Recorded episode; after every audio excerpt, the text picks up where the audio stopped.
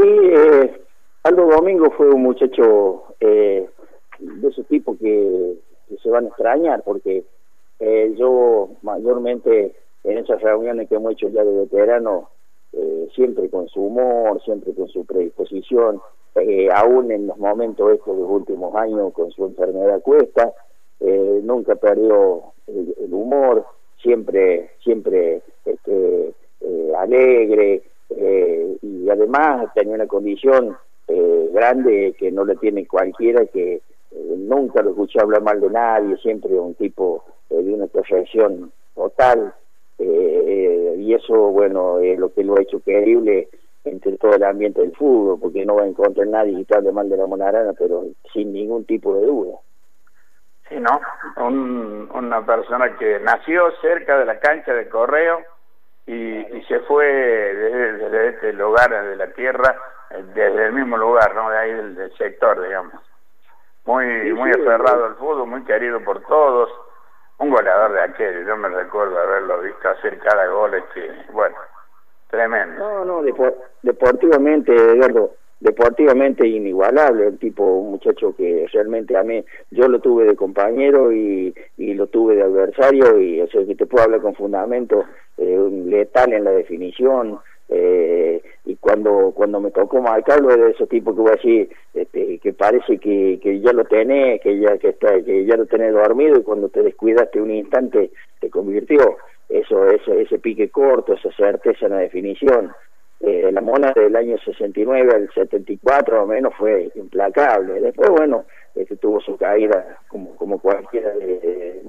también eh, eh, hay que hay que ponerle en, lo negativo que no no no no fue de los más de los que más se cuidaba en cuanto a, a la parte física todo eso era él él le gustaba era era era nochero le gustaba la de las peñas le gustaba esas cosas eso no se puede negar este porque pues yo creo que si él hubiera tenido eh, cuidado eh, mayor al que al que tuvo eh, podría haber jugado varios años más y en el nivel de, de aquellos años que te nombraba antes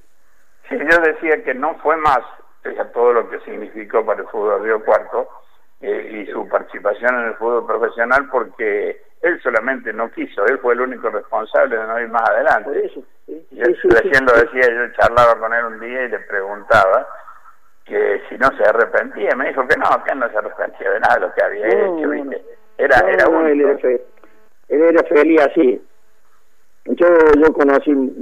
conocí varios muchachos que de aquellos tiempos que eh, lamentablemente este, no, no eh, creían totalmente en sus condiciones y, y por ahí, viste, las condiciones que había el otro y, y, bueno, por ahí se descuidaron un poco y bueno, eso fue lo que eh, tuvieron tres, cuatro años, cinco años en el, en el estrellato, después se cayeron, pero eh, realmente eh, fue un, fue un delantero que lo eclipsó Perchelo y con eso te dice todo, porque eclipsó semejante delantero realmente no no lo hace cualquiera. ¿no? Lo hizo olvidar a Perchelo, digo, olvidar momentáneamente, como nueve con la camiseta nueve, ¿no? Y, sí, sí. y en la selección cuando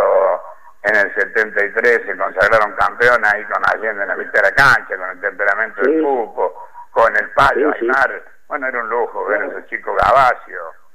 Claro, claro, sí, sí. Sí, ese fue un equipo, un equipo de, mi, de mitad cancha para arriba este, realmente importantísimo, imparable, y ahí, y ahí los que vos acabas de nombrar estaban justo en el momento justo de, su carrera, la mayoría estaban ahí en, en, la cumbre de su carrera, y bueno, ahí fue lo que, lo que se aprovechó eh, de parte de, de Norberto Carrizo para formar ese equipo. Claro, claro, claro, es así. Y bueno, algunos de ellos que de los que te nombré que tampoco no hicieron más porque quizás no no se lo propusieron, ¿no? Porque sí, sí. ha habido jugadores realmente importantísimos que, que al igual que Arana pensaban de otra manera.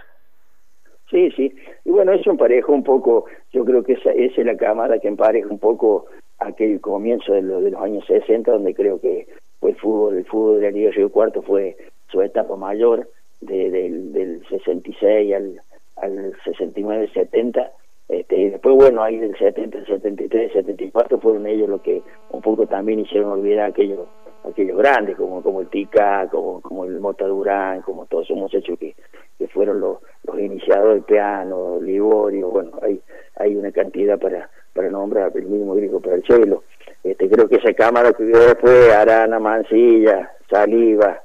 todos esos muchachos hicieron un poco olvidar aquellos otros. Eh, José Cacho Echeverría, te saludo, Diego Ortiz mi nombre. Bueno, en principio que puedas contarnos una anécdota al menos, la que vos puedas elegir de, de, Aldo Arana en cuanto dentro o fuera de la cancha, la que se te venga primero a la memoria.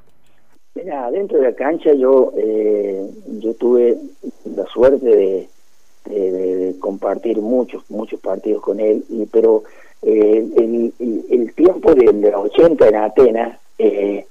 el mayor normalmente estaba en el banco, en Atenas, en Atenas David Busto con Gringo el Felipe Brito, Fistori, eran delanteros jóvenes que realmente estaban pasando un momento bárbaro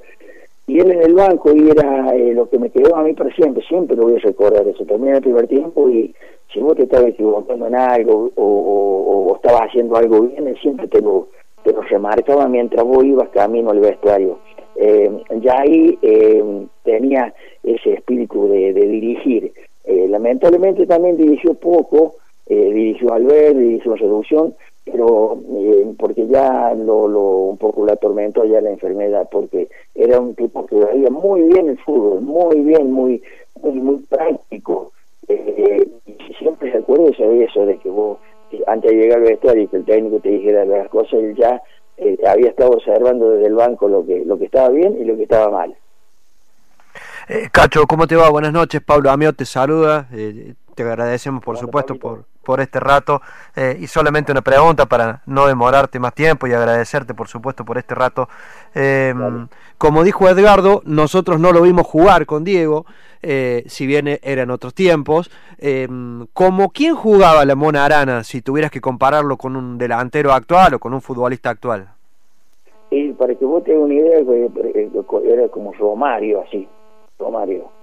Romario eh, es el delantero chiquito, exquistilloso y, y, y cuando le damos clarito ya, viste como viste cómo define Romario, ¿no? Sí, sí, como definía, este es letal, ese tipo que cuando aparece en el área, eh, como Saviola, eh, eh, con otra temperatura física, ¿no? Porque era un, era un, era un torito en el momento, en el momento bueno, brillante de él, era un tipo que dio una un físico muy bien dotado, muy buenas, muy buenas piernas, y tenía, era, eh, son de esos jugadores que yo siempre digo, eh, de la década del 30 o de la década de que va a venir más adelante, el que tiene una velocidad más, ese, y el Amón en ese tiempo ya tenía, lo sabido Laciar, era así, Laciar era eh, también, se fue Belgrano, y la Mona es el, jugador que apareció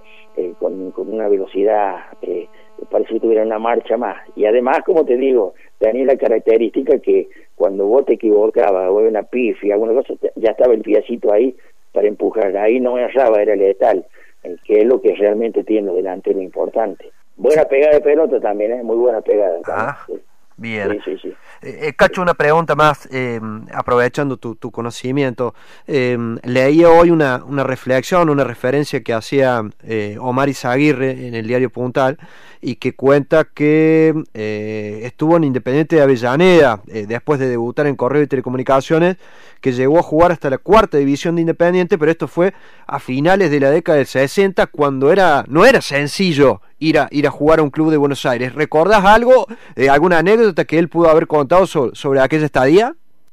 Sí, sí, él, él, me, me contó que él estaba yo también veía, ahí está, aparece la juventud de ustedes, pero él, él había hecho esas inferiores, por ejemplo, con Galván. Galván fue un volante, un número 8 que tuvo Independiente, eh, en, ahí en la década del 70, este, ya en primera Galván, Semenewi, todos esos muchachos que, que después terminaron triunfando en Independiente, todos ellos estaban estaban con él en, en, la pensión, y ahí se había venido, tenía, él se vino también porque porque se vino, porque extrañaba, porque realmente eh, estaba bien ahí, estaba bien. Después el otro movimiento que tuvo cuando se fue estudiante fue el Junior, también eh, eh, agarró un Junior importante en la Liga Cordobesa, cuando era Liga Cordobesa, cuando cuando el campeón nacional, el, el campeón cordobés que jugaba los torneos nacionales,